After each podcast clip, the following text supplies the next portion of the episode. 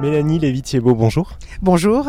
Et bienvenue sur RZN Radio. Alors vous êtes chef d'orchestre depuis plus de 20 ans maintenant. La première question qui me vient quand je rencontre une chef d'orchestre, c'est la première fois, euh, c'est euh, qu'est-ce que vous ressentez quand vous conduisez un orchestre, vous? Alors déjà, je suis chef d'orchestre depuis 30 ans en fait maintenant, donc euh, ça commence à faire euh, beaucoup d'orchestres, beaucoup d'œuvres, et la sensation, elle est toujours euh, magique, et ça, c'est jamais parti. On s'habitue jamais à cette sensation finalement, et c'est de l'ordre d'un sport extrême en fait, faire décoller un avion, plonger dans un grand océan, et c'est toujours voilà cette sensation extrême du, du rapport entre le corps et le son, et ça, c'est quelque chose d'extraordinaire. Et qu'on soit là comme on va être avec 10 instruments en cuivre qui sonnent énormément, mais aussi des orchestres de 70 musiciens où là on a l'impression d'avoir euh, un océan, une vague hein, qui, arrive, euh, qui arrive sur nous. Hein. Pour qu'on comprenne bien, quel est votre rôle à vous en tant que chef d'orchestre Vous êtes euh, un petit peu la référence des musiciens et des musiciennes qui y a autour de vous Alors je compare souvent ça euh, au pilote de ligne en fait. Et je voulais être pilote de ligne quand j'étais petite.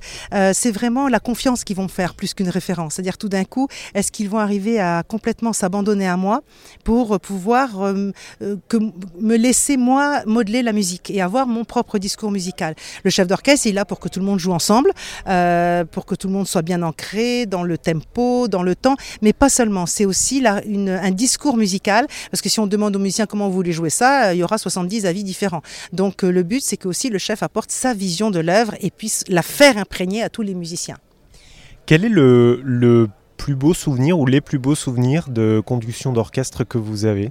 En tête ah, c'est difficile. Des fois, c'est des œuvres comme euh, euh, Roméo Juliette de Prokofiev ou euh, Petrouchka de Stravinsky avec l'Orchestre Royal Philharmonique de Liège que j'adore.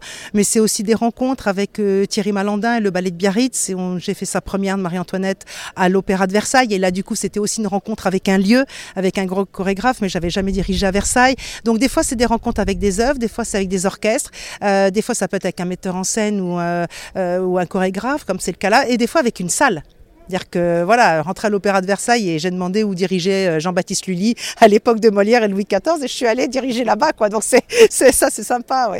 C'est impressionnant.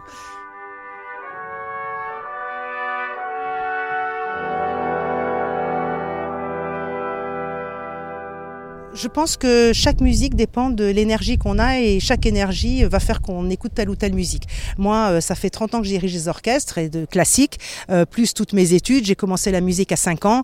Et ben, j'avoue que maintenant, euh, j'écoute plus de musique classique puisque je la fais, je l'ai dans ma tête, j'ai tout le répertoire. J'écoute du hard rock et du métal. Donc, si vous voulez, j'avais besoin de m'abreuver d'autres choses. Et puis, le groupe orchestral Le Paradoxe qui est ici, en fait, maintenant, il travaille surtout sur la musique du XXe siècle et la musique contemporaine. Donc, j'aime diriger des orchestres euh, travailler avec euh, des œuvres comme celle de Xenakis ou de Stockhausen, donc des œuvres que le, dont le public a peur, mais je pense qu'elles nous apportent dans nos sociétés aujourd'hui quelque chose d'extraordinaire, de très très moderne, de très avant-gardiste et on ne les connaît pas assez. Donc euh, je pense que chacun doit prendre la musique qui le, qui le booste, qui le met en forme, avec qui l'énergie fonctionne. J'aurais pas écouté du métal il y a encore 5 ou 6 ans. Donc en fonction de comment on avance, j'écoutais du, du rock de plus en plus hard et je suis passée au métal et je crois que c'est du métal de plus en plus hard aussi. Mais j'ai besoin de ça en ce moment en fait, euh, d'éprouver dans mon corps des choses plus, encore plus fortes en fait. Hein. Mais la musique c'est une drogue, hein, donc c'est pareil, on, va toujours plus fort, plus fort, plus fort. Hein. Enfin bon, Mozart, une symphonie Mozart, ça reste quand même supra extraordinaire. Merci.